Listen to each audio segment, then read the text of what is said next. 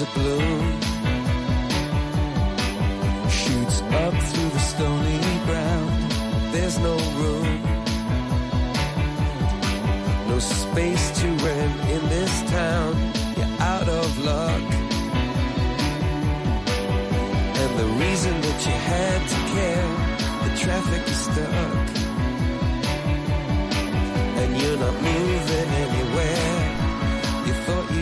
Comienza en Radio María Sexto Continente,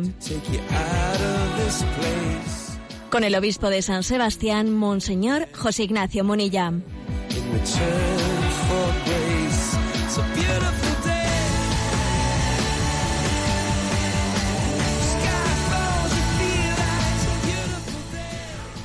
Un cordial saludo a todos los oyentes de Radio María. Un día más, con la gracia del Señor, nos disponemos a realizar este programa llamado Sexto Continente, que lunes y viernes de 8 a 9 de la mañana realizamos aquí en directo desde Radio María España y que sabemos que también es seguido por muchas personas, pues desde el podcast de Radio María, desde el canal de iVox y que es escuchado en diferido en otros lugares.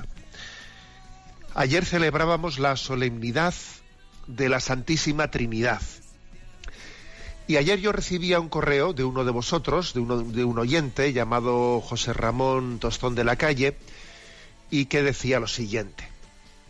Solo unas palabras para recordar que en este mes de junio se cumplen ocho largos años de encarcelamiento injusto de una madre de cinco hijas, Asia Bibi, de nacionalidad pakistaní, por un supuesto delito contra la ley antiblasfemia. Ocho años y condena a muerte que recibió en 2010 por su fe en Jesús, pues su único delito es ser cristiana en una pequeña y perdida aldea de Pakistán, con su inmensa mayoría de población musulmana. El hecho de que la imputan es haber bebido agua en un pozo destinado al consumo de musulmanes y cuando le increparon con insultos y metiéndose con Jesús, ella preguntó qué había hecho Mahoma por ellos. Ocho días, o- perdón, ocho años lleva encarcelada y con esa, con esa pena de muerte pendiente, día a día encerrada en una minúscula celda, sin ventanas y sin suelo de tierra, y con, en suelo de tierra, cuando pienso en ella, dice el oyente, y rezo por ella, su marido y sus hijas, se me estremece el alma y a la vez siento que me fortalece enormemente mi fe. Le agradecería un pequeño comentario, cuando usted pueda, así como las oraciones de los miles y miles de oyentes de Radio María y Sexto Continente. Nos manda esta, este comentario, este José Ramón, este oyente. Y me ha parecido que el momento adecuado para hacer esta mención de esta mujer que lleva ocho años en la cárcel, pues es este, en este momento en el que hemos, hemos celebrado la solemnidad de la Santísima Trinidad y decir cómo hay personas que sufren persecución en su máximo grado, pues por glorificar a la Santísima Trinidad, por reconocer también la divinidad de, de Jesús y del Espíritu Santo. Y Beatriz Escobar, otra oyente, me envía un vídeo, me envía un vídeo que a ella le ha impresionado muchísimo, ¿no? Un vídeo sobre el testimonio de un imán converso al catolicismo que se llama Mario Joseph. Si tecleáis, en- vamos, quien quiere buscarlo en YouTube, lo buscará muy fácil. Puede poner Mario Joseph im- imán converso y allí ve eh, el testimonio pues de un imán que bueno pues de un de un sencillo hombre que fue educado ¿no?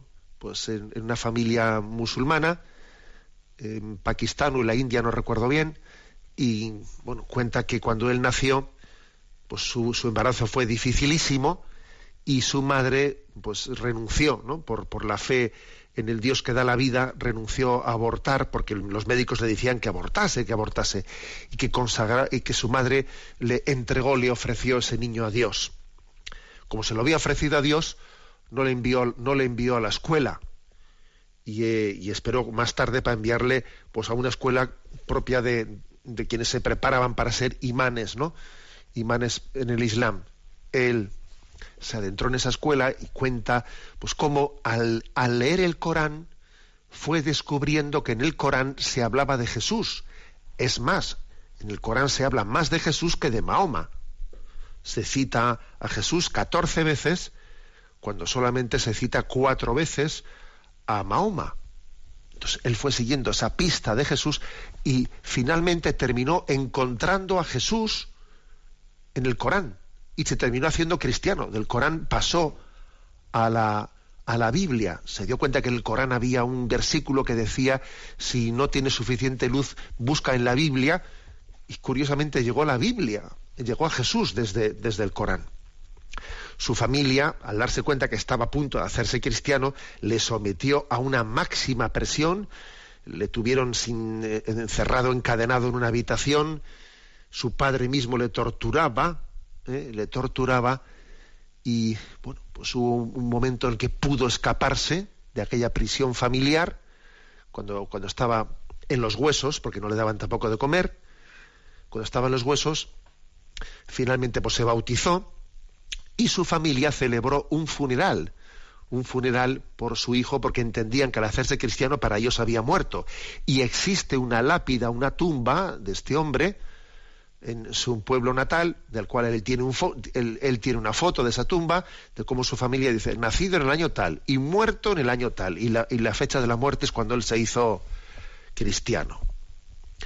Y este hombre os podéis imaginar, ahora vive en la, en la India en un centro en un centro católico predicando, eh, predicando, más predica en, retiros en cinco idiomas distintos, tiene también el don, el don de lenguas, el que quiera también asomarse a, eh, a conocer, a conocer en, la editorial eh, libros libres, existe un libro, o sea, se publicó un libro, encontré a Jesucristo en el, en el, en el Corán, encontré a Jesucristo en el Corán, en la editorial Libros Libres, eh, Mario Joseph, se llama el testimonio de Mario Joseph, y la verdad es impresionante también observar cómo este hombre vive pues entregado a Jesucristo, entregado a la predicación, con su familia, pues mm, sostenido absolutamente por la providencia. imaginaros que sostenido me refiero sobreviviendo, porque él dice que una de las pruebas más fuertes de que Jesucristo está vivo, está vivo y resucitado,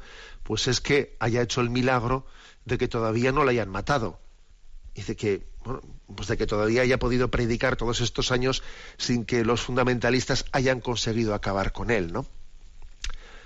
Bueno, pues es que en este día posterior a la Santísima Trinidad me parece que es de pues es de rigor, no es de justicia acordarnos de aquellos que por glorificar la Santísima Trinidad, por adorar la, Santísima Trinidad, pues han sufrido, sufren situaciones de máxima persecución. A gloria de la Santísima Trinidad queremos hacer este programa de hoy, de Sexto Continente. Gloria al Padre, gloria al Hijo y gloria al Espíritu Santo. Este es el, un programa Sexto Continente que tiene un correo electrónico sextocontinente en el que podemos tener también comunicación entre nosotros. Tiene también una cuenta de Twitter, arroba obispo Munilla, un muro de Facebook que lleva mi nombre personal, de José Ignacio Munilla, y una cuenta también de Instagram, eh, obispo Munilla, que está a disposición también de los comentarios del programa. Bueno, eh, ¿qué tema eh, primero quiero desarrollar? Bueno, voy a continuar porque el programa anterior comencé la presentación de la carta pastoral que los obispos del País Vasco y de Navarra hemos escrito conjuntamente con sobre la educación. Me enseñarás el camino de la vida.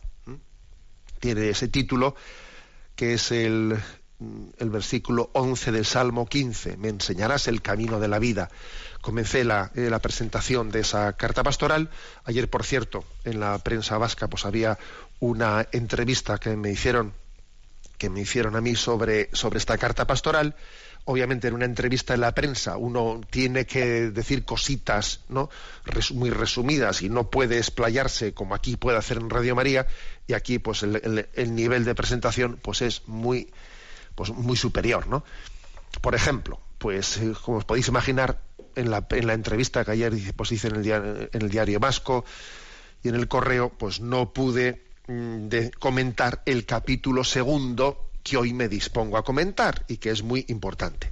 El capítulo segundo es el siguiente. Jesús el Maestro. Jesús paradigma de la educación, que quizás es el capítulo más específicamente, digamos, eh, confesional ¿no? o creyente, que la prensa pues, no te suele atender estos aspectos. Vamos a ver, se trata de un capítulo que habla de Jesús como paradigma educativo. O sea, se puede hablar de Jesús también como pedagogo. Sí, sí, Jesús como pedagogo. Y de hecho, hay un documento de la congregación para el clero, el, directorio general para la catequesis, en el que se habla, allí en el punto 140, de la pedagogía de Jesús. Jesús era un gran pedagogo, sin duda. Jesús no solo, eh, no solo seguimos a Jesús, no solo nos revela eh, lo que Dios nos ha transmitido, sino también es una auténtica revelación en el cómo lo ha transmitido, en, su pedagogía, en la forma de hablar de Dios, por supuesto en sus contenidos, pero Él nos revela no solo el qué, sino también el cómo, el cómo, la pedagogía, de qué manera decir las cosas, etcétera. Yo recuerdo que así de jovencito, una de las cosas que siempre me llamó la atención cuando leía ese pasaje en el que estaba Jesús ahí delante ahí de los doctores y le presentan la mujer pecadora y le dicen, esta mujer ha sido descubierta en flagrante adulterio. ¿Tú qué dices? ¿Hay que apedrearla como dice Moisés o no? Entonces Jesús nos responde, primero, ¿no? Una auténtica pedagogía de no entrar al trapo ¿eh? de las preguntas trampa, nos responde, se agacha, empieza a escribir en el suelo y ante ese silencio se levanta y formula él otra cuestión, ¿no? El que esté sin pecado que tire la primera piedra. Bueno, pues yo recuerdo que cuando escuchaba ese pasaje, muchas veces me solía fijar, ¿no? Así de jovencito, me solía fijar en eh, no solo en el contenido de que Jesús enseña, ¿eh? enseña a no juzgar, eh, primero mírate a ti mismo, ¿no? Antes de juzgar, ¿no? También me solía fijar mucho y me llamaba la atención ese acierto tan grande en esa forma de haberlo hecho así, su silencio, su haberse agachado, su haberse levantado, haber mantenido, mantenido el pulso en esa tensión, es decir, esa gran pedagogía de Jesús en, en su manera de hablar, ¿no? Hay, por lo tanto, una revelación no solo en los contenidos en el Evangelio, también hay una revelación pedagógica. Y muchas veces eh, la evangelización y la educación de los hijos, etcétera, no se juega únicamente en el nivel de qué cosas les decimos, sino en cómo se las decimos, en, acertar en las formas, ¿no? En acertar en el estilo, en acertar en la autoridad moral con la que hablamos, porque es que muchas veces, ¿eh? digamos, la, la, educación se juega mm, tanto en la pedagogía como en los contenidos. ¿eh? Por eso es importante este capítulo segundo de esta carta pastoral en la que se habla de Jesús como paradigma de la, de la educación. ¿eh?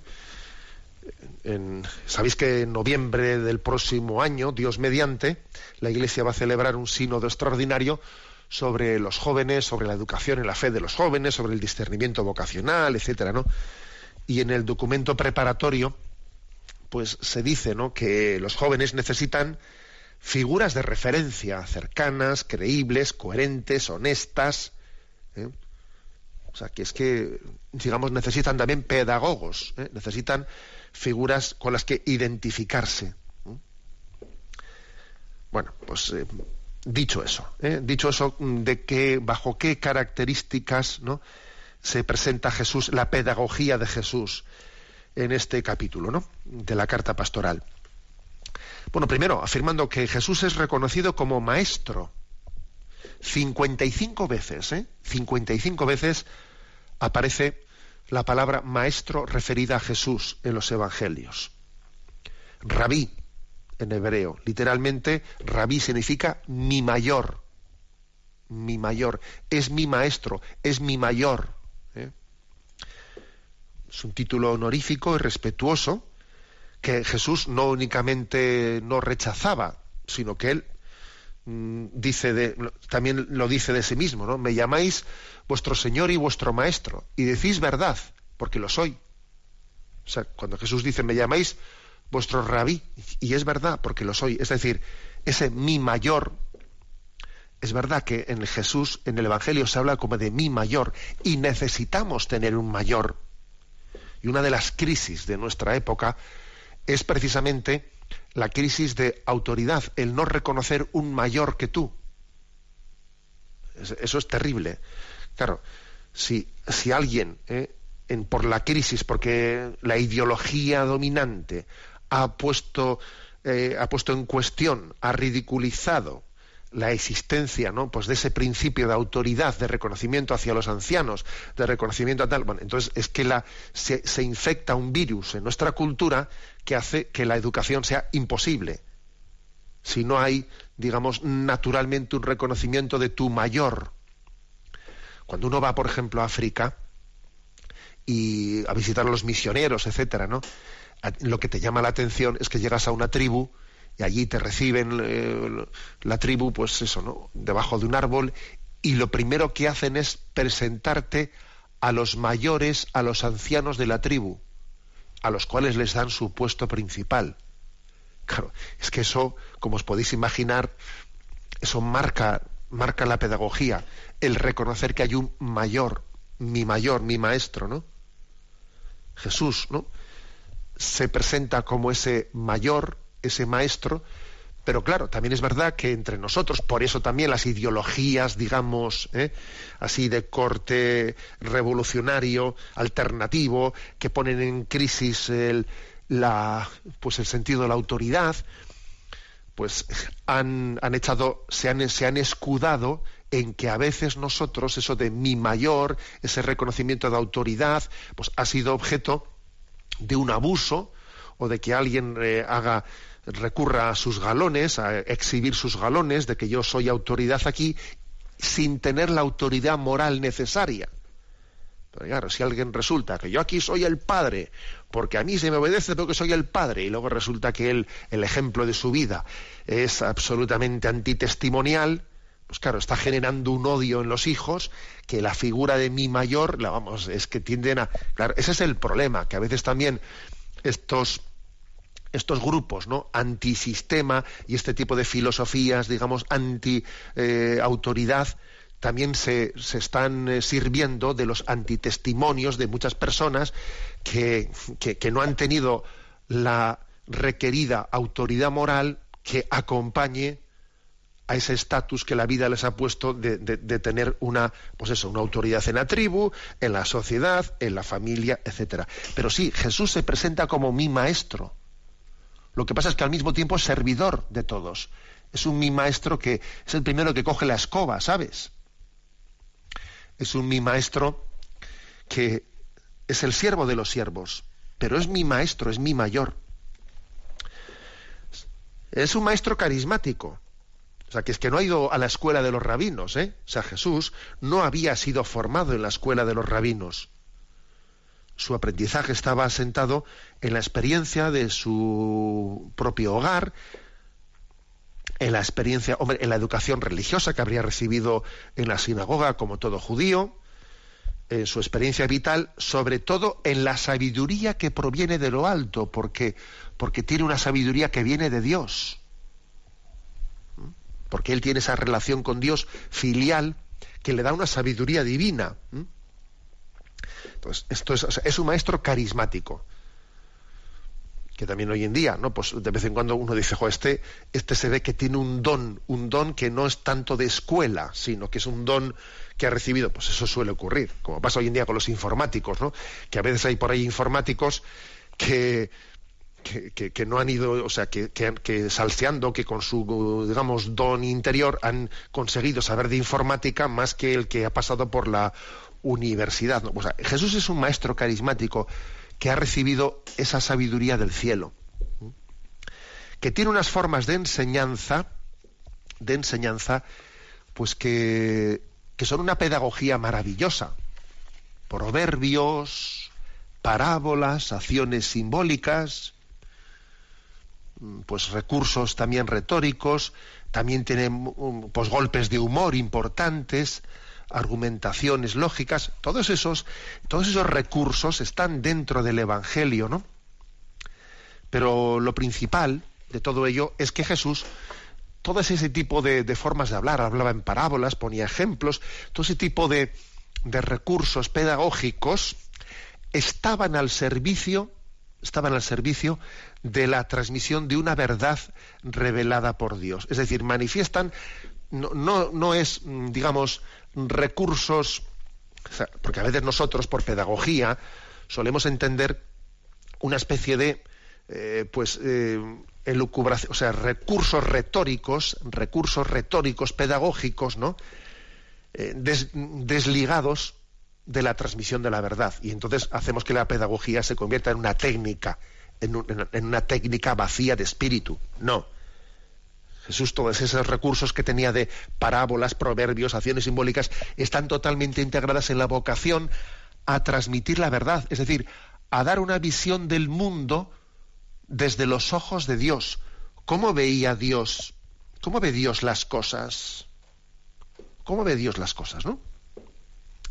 Y entonces, por eso, eh, la pedagogía de Jesús, en el fondo, pues comienza por lo que he dicho antes. Jesús nos enseña con su propio ejemplo. Aprended de mí, que soy manso y humilde de corazón. Que la mejor lección, la mejor lección, pues es la del propio ejemplo, ¿no? Recientemente enviabas ahí a las redes sociales eh, una, una frase de San Agustín, tan intuitiva él, ¿no? Porque él se dio cuenta de lo que había sido para él el haber tenido la madre, la madre que tuvo desde pequeñito, ¿no? En el padre no vio lo que debería de haber visto, pero en su madre sí. Y entonces él, San Agustín dice, ¿no? Él, y además él había sido, pues eso, pues un gran, un, filósofo hambriento y sediento de buscar la verdad, ¿no? San Agustín es una mente privilegiada. San Agustín, pues habrá sido de los, de las personas que más han escrito y más han leído, ¿no? Más han leído. Entonces va San Agustín y dice, ¿no? Casi en la cumbre de su vida, ¿no? intelectual y espiritual, dice él, ¿cuál es el primer libro que ve un niño, que lee un niño? Dice, el primer libro que lee un niño es la vida de sus padres. Ese es el primer libro que lee. Cuando todavía no le han, no han enseñado a decir, mira, la P con la A, pa. No. Antes de haberle enseñado eso, el niño ya está leyendo un libro. Está leyendo la vida de sus padres. Y vaya que si lo está leyendo. Y vaya que si ese libro le va a influir en el resto de su vida, ¿no?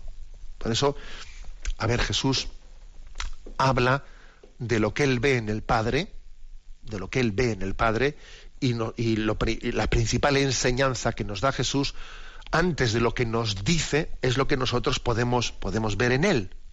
¿eh? Su, testimonio, su, testimonio de misericordia.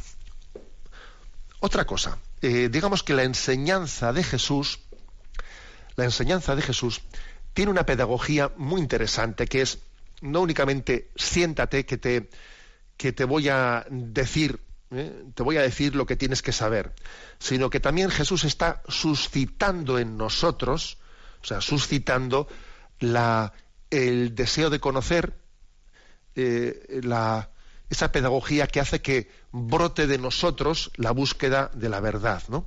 Por ejemplo, Jesús recurre mucho a hacer en sus diálogos, hacer preguntas. ¿Eh? Se suele decir que las preguntas son tan educadoras como las mismas respuestas. ¿Mm? En los evangelios hay muchísimas, solamente en el Evangelio de San Juan hay 100 preguntas hechas por Jesús. ¿eh? Son unas 100, casi es, casi exacto el número. 100 preguntas que hace Jesús en sus diálogos. También hay más en, otros, en los demás evangelios, ¿eh? pero igual es el evangelio de San Juan el que más recurre a Jesús enseña también preguntando, porque en esa pregunta está haciendo que uno mismo eh, caiga en cuenta de lo que Jesús después quiere, quiere explicarle. Y luego, obviamente, después de que ha formulado esas preguntas, también las respuestas de Jesús son bien luminosas. Esto forma parte de su, su pedagogía, ¿eh? su testimonio y también, como digo, esa forma de enseñar, ¿no? de enseñar haciendo un poco como si fuese eh, pues una partera, ¿no? extrayendo de nosotros ese deseo de, de conocimiento, haciendo, formulándonos, formulándonos preguntas. Bien, vamos a continuar con, eh, con distintas características de la pedagogía de Jesucristo, pero quiero hacer mención a que este, esta semana pues, eh, se celebra el Corpus Christi, en Toledo pues se celebrará el jueves, también en algún otro lugar, pero en la mayoría de los lugares pues la fiesta está trasladada al domingo por motivo de que el jueves pues es día laborable en la mayoría de los lugares. Bueno, pues vamos también a hacer memoria de, de esa fiesta del Santísimo Cuerpo y Sangre de Jesucristo. Vamos a escuchar esta canción del Ave Verum, cantada por el Orfeón Donostiarra. Esa canción hermosísima, ese himno eucarístico, que traducido al castellano dice, Salve, verdadero cuerpo, nacido de la Virgen María, verdaderamente atormentado, sacrificado en la cruz por la humanidad, de cuyo costado perforado fluyó agua y sangre, sé para nosotros un anticipo en el trance de la muerte. Oh Jesús dulce, oh Jesús piadoso, oh Jesús hijo de María. Ave verum corpus natum de María Virgine, cantado por el Orfeón Donostiarra.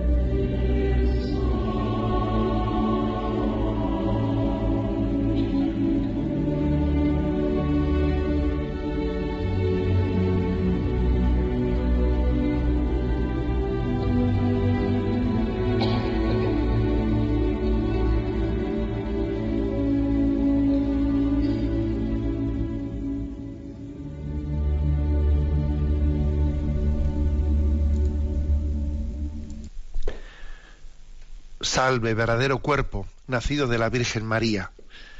Nos disponemos a celebrar esa fiesta del Corpus ya próxima en la Iglesia y continuamos este comentario de la carta pastoral conjunta escrita por los obispos del País Vasco y de Navarra sobre la educación titulada Me enseñarás el camino de la vida. El capítulo segundo que estamos desarrollando habla sobre Jesús como paradigma de la educación. Otro secreto más, otro secreto de la pedagogía de Jesús. ¿Cuál es ese secreto? Pues es que es el secreto de que Jesús ora por aquellos a los que educa a los que había educado. Es una constante en los evangelios que debería de formar parte de toda la pedagogía cristiana. Algunos lo han formulado así, ¿no? Antes de hablar a los hombres de Dios, es necesario hablar a Dios de los hombres. Un maestro cristiano tiene este principio claro. Yo a esto les voy a enseñar matemáticas, les voy a enseñar no sé qué, pero yo también formo, o sea, soy un instrumento del Señor en la formación de este, de este chaval. Y la familia de este chaval, pues lo ha puesto en mis manos para que yo pues, tenga una tarea sagrada, ¿no?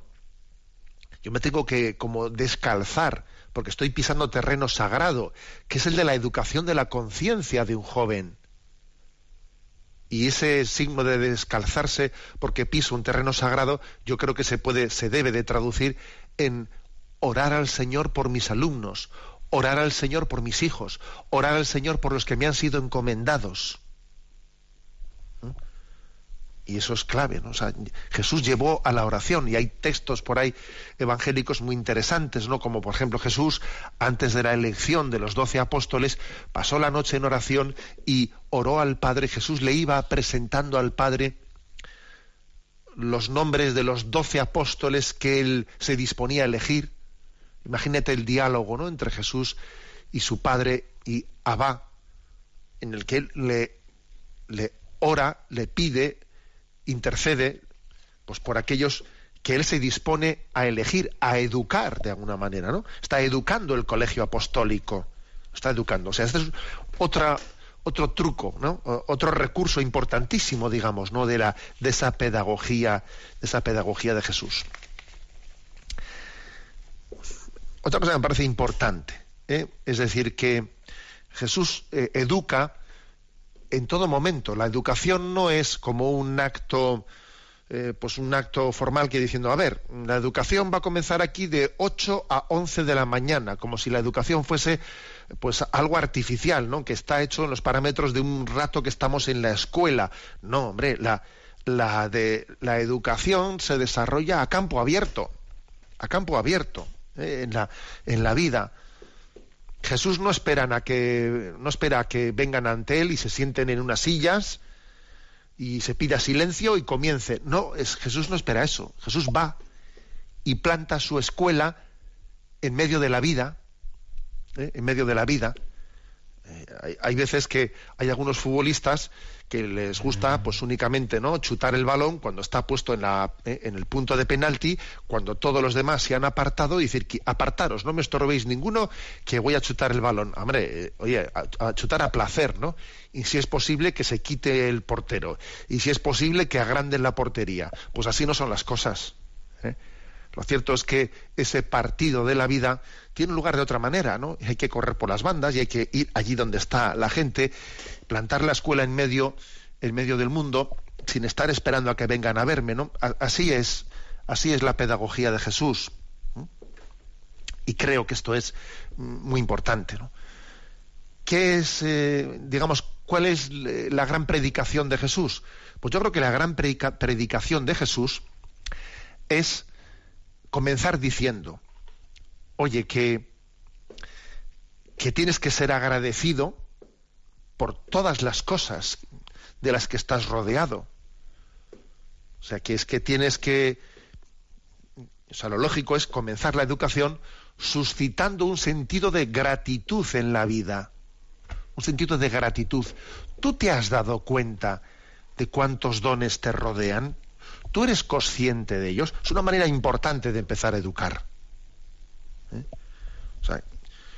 no voy a empezar no por decirte o no por darte lo que no tienes, sino por hacerte caer en cuenta, ayudarte a caer en cuenta de que estamos rodeados de los dones de Dios y a veces es que no nos damos cuenta. ¿eh? Entonces, la, la auténtica pedagogía tiene que comenzar por suscitar el sentido de gratitud. El reino de Dios ha llegado a ti, está dentro de ti. Mira cuántas cosas te rodean, ¿no? Tú te has dado cuenta de que estás rodeado del amor de Dios y no, y no, te percatas, no lo percibes, ¿no? La raíz de todo pecado consiste en no responder, en no enterarnos, no tener sensibilidad para acoger el amor gratuito de Dios. Es así. ¿eh? Eh, el problema de fondo para toda la pedagogía es la ingratitud. Una persona que sea ingrata, que no, que no brote de él una conciencia de, ser amado inmerecidamente, ese está, está incapacitado para, para la educación. Va a ser imposible educarle a ese bien. ¿Eh? El primer valor que hay que transmitir en la educación es la sensibilidad, es la gratitud para reconocer ¿eh? los dones. Eso lo primero. Segundo lugar, también hay que subrayar que cuando decimos que el, reino de Dios es gratuito, que los dones de Dios eh, nos rodean, que son puro regalo, que son misericordia, ¿no? Eso no quita, eso no quita para que al reconocer eso, eh, de ahí no se tiene que derivar, bueno, pues si todo es gratuito, pues yo entonces a cruzarme de brazos y a no hacer nada, ¿no? Que Dios nos ama gratuitamente. Pues no, no eso es una comprensión, eso es una perversión, ¿no? Es decir, de, la gratuidad del don se tiene que derivar el que yo tenga que responder generosamente, ¿no? Se requiere la conversión. O sea, eh, los dones de Dios son gratuitos, pero no son baratos. ¿eh? Es una expresión que me habéis escuchado muchas veces. La gracia sí es gratuita, pero no es barata. Si yo me doy cuenta de que estoy inmerecidamente rodeado de regalos, lo lógico es que yo sea generoso en la respuesta. O sea, la gratuidad me capacita para la respuesta. Luego, primero es educar en la sensibilidad de caer en cuenta de, ¿eh? de, cuántos regalos hemos recibido. Y luego, pues si eso es así, lo lógico es que tú tengas una respuesta generosa. Gratis, lo has recibido, dalo gratis. ¿Mm? Entonces, la pedagogía de Jesús se caracteriza por partir de ahí, eh, de esa conciencia de gratitud, y luego, y luego dice decimos aquí en esta carta pastoral, transformar las cosas de dentro afuera. O sea, la, digamos, la pedagogía de Jesús es más centrífuga que centrípeta. ¿eh? ¿Qué quiere decir? Que aquí lo primero es lo primero es transformar tu corazón, que tu corazón sea agradecido, o sea, que tenga una bondad propia de quien parte del agradecimiento. Y si partes de ahí, si tu corazón tiene esa transformación, de ahí hacia afuera, ¿eh? de ahí hacia afuera. O sea, lo primero es que el corazón sea agradecido y lo siguiente es que de ahí vengan obras buenas. ¿Eh? Si por ejemplo, si por ejemplo, pues alguien comienza, alguien es un envidioso, alguien es, imagínate, ¿no? Que tiene el corazón lleno de envidias, lleno de tal, eh, pero se le educa en hacer exteriormente obras buenas, porque van a tener recompensas recompensas eh, si, hace, claro si, hago esto sé que me van a dar permiso pues para eh, hablar por el móvil o, por el WhatsApp. Si, esto me van a dar permiso para el otro. Un chaval que va haciendo cálculos digamos de practicidad y hace obras externamente buenas pero no porque le salgan o sea no porque broten de un corazón de un corazón que, que expresa es no no no. Eh, las hace meramente por un cálculo de intereses mal asunto ¿eh? la, pedagogía que nace del Evangelio de Jesús es una pedagogía centrífuga, no centrípeta. Es decir, que lo primero es educar en un corazón humilde, agradecido, y de ahí después brotarán las obras buenas. ¿Mm?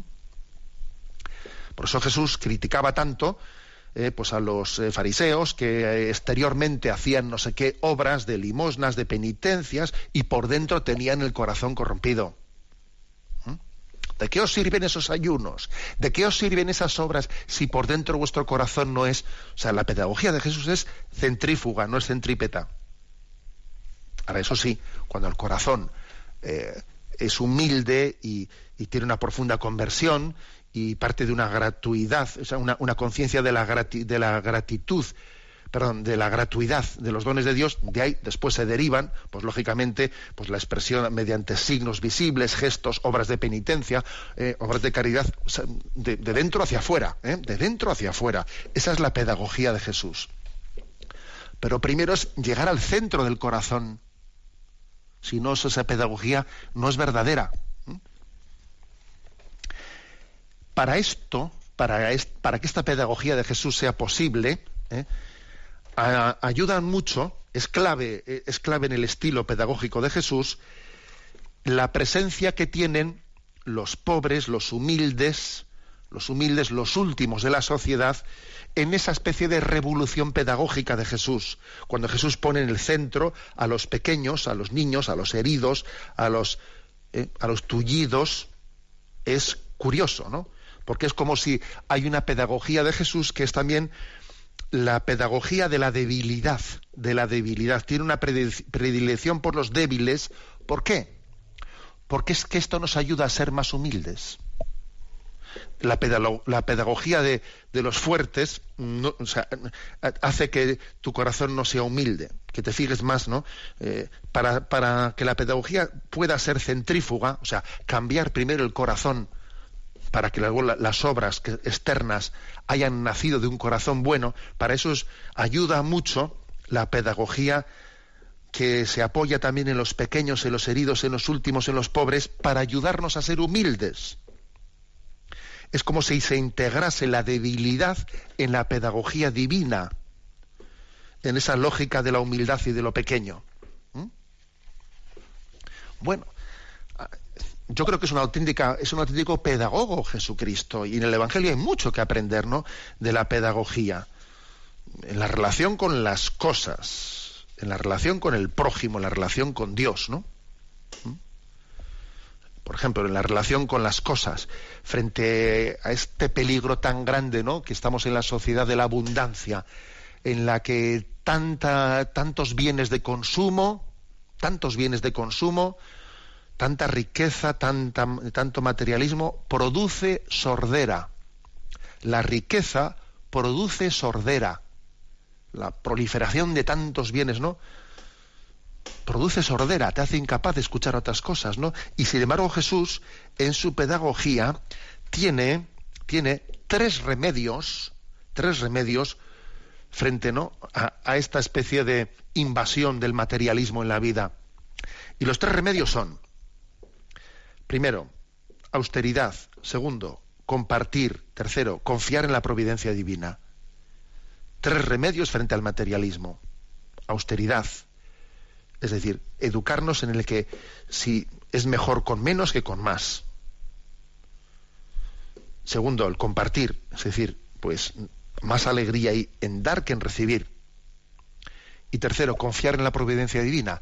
Que Dios ya, que Dios me dará lo que necesite, que no te agobies, que no estés preocupado, o sea, que Dios es tu Padre, que te quiere más que tú te quieres a ti mismo. ¿eh? Estos tres valores del Evangelio, el de la austeridad, el del compartir y el confiar en la providencia divina, son claves para poder superar esa sordera que produce ¿no? pues, el materialismo. Bueno, pues por ejemplo, eh, y, y lo mismo podríamos decir, pues mm, las claves que da Jesucristo en, la relación no solo con los bienes materiales, sino en la relación con el prójimo con el prójimo. Jesús da unas claves que yo creo que son importantísimas, porque desde el pecado original, ojo, que existe el pecado original, existen las heridas que el pecado original ha dejado en nosotros, y si no reconocemos eso, no nos enteramos de nada. ¿eh?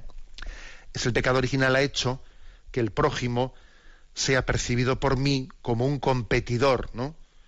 En vez de como un aliado. En principio el pecado original te presenta al prójimo como ojo, ¿no? Alguien que me hace sombra. Y sin embargo, Jesús te ayuda a entender que el prójimo no es alguien que me hace sombra, sino que todo lo contrario, que es la sombra alargada de Dios, que Dios también se hace presente a través de él. Por eso, pues sus defectos, que los tiene, sus pecados, que los tiene, tienen que ser vistos con compasión, con misericordia. Y sin duda, eh, pues Jesús nos enseña en su pedagogía no solo a relacionarnos con los bienes materiales, no solo a relacionarnos con el prójimo, sino a relacionarnos pues con Dios mismo, ¿no? Y esa es la gran riqueza de Dios, revelador del rostro del Padre. Y es impresionante ver cómo 170 eh, veces se habla de cómo se dirige Jesús al Padre. Cien de ellas están en el Evangelio de San Juan. ¿eh? Jesús es el revelador del Padre y le presenta como ese Padre entrañable para todos nosotros. Bueno, continuaremos si Dios quiere. ¿eh? Estamos en esta, en esta presentación de esta carta pastoral y creo que es hermoso, ¿no? Pues el poder también un poco desmenuzarla. Decía que estamos en la proximidad del, del Corpus Christi. Eh, Panis Angelicus de Andrea, de Andrea Bocelli. Así canta este canto. El pan de los ángeles se hizo el pan de los hombres. El pan celeste acaba con las prefiguraciones. Oh cosa admirable, consume a tu Señor, el pobre, el, el siervo, el humilde, el siervo. El pan de los ángeles se hizo el pan de los hombres. El pan celeste acaba con las prefiguraciones. Oh cosa admirable, recibe a tu Señor. Música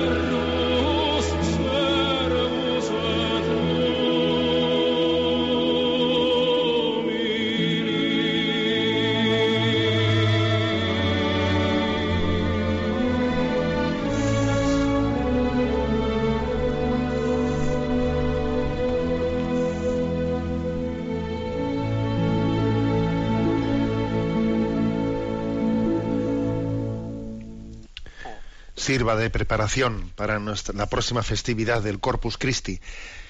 Vamos a dar paso también en nuestro programa a la intervención de los oyentes. A Yolanda, que le tenemos en la emisora de Madrid, le vamos a pedir que nos vaya presentando algunas de las consultas que han llegado al correo electrónico sextocontinente arroba radiomaria.es. Buenos días, Yolanda. Muy buenos días, monseñor. Adelante. Una oyente del Hospital de Llobregat llamada Antonia Prunés nos pregunta Monseñor Munilla, antes que nada, gracias por su programa, que en su variedad nos señala siempre el camino a seguir.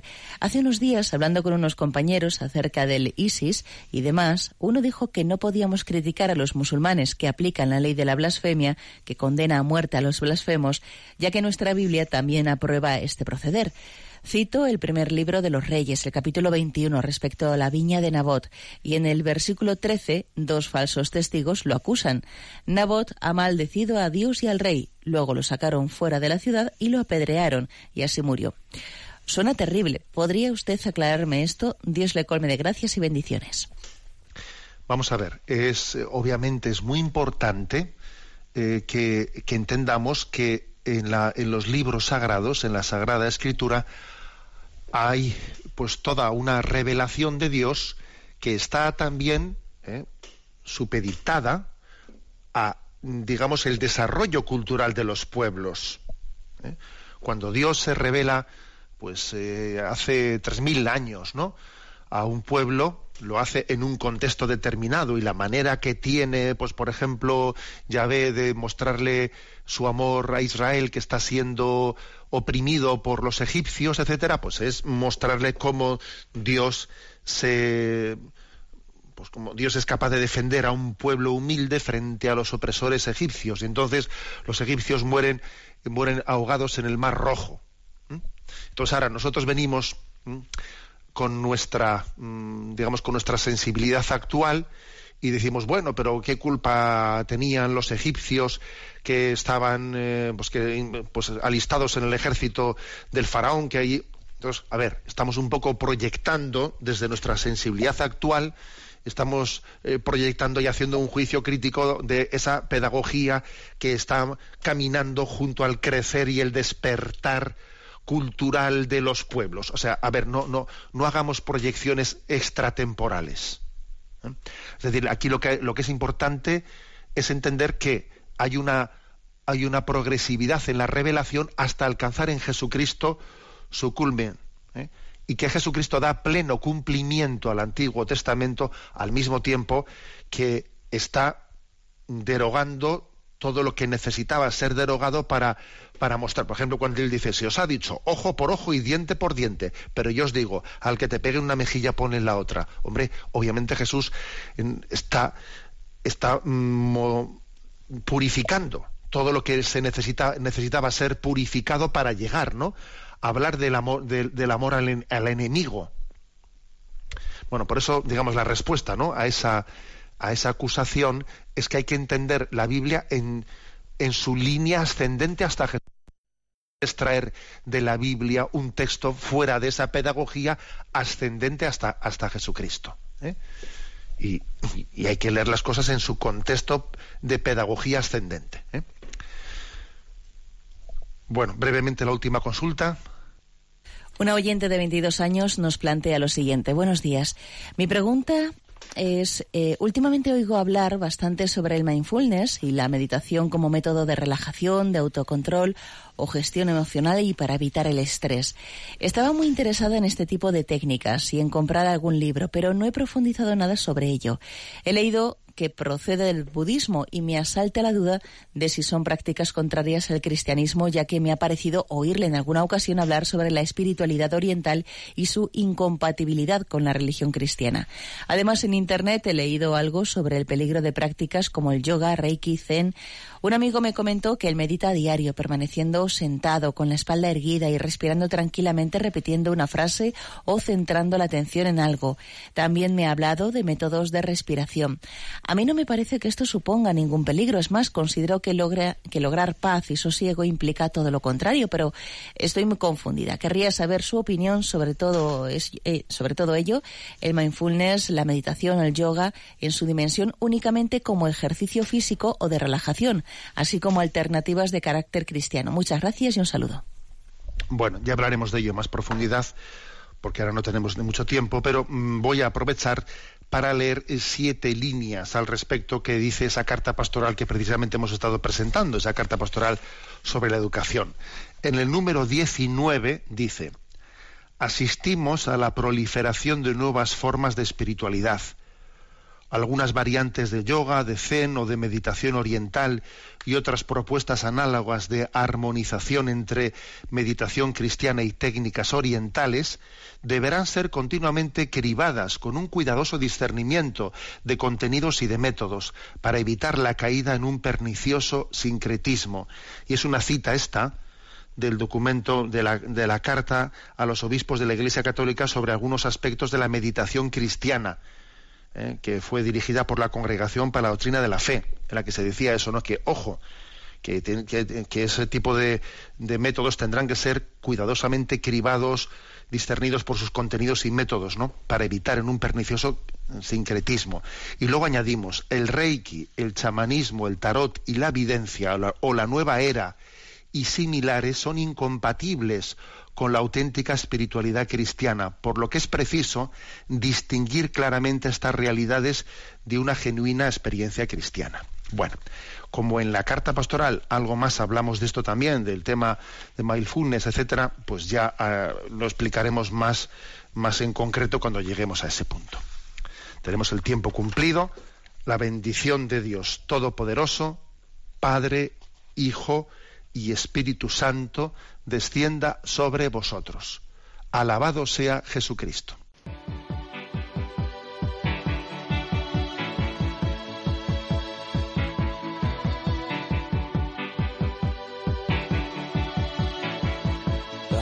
Is a balloon, shoots up through the stony ground. There's no room, no space to rent in this town. out of luck.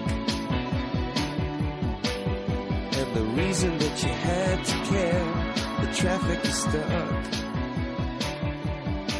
And you're not moving anywhere. You thought you found a friend.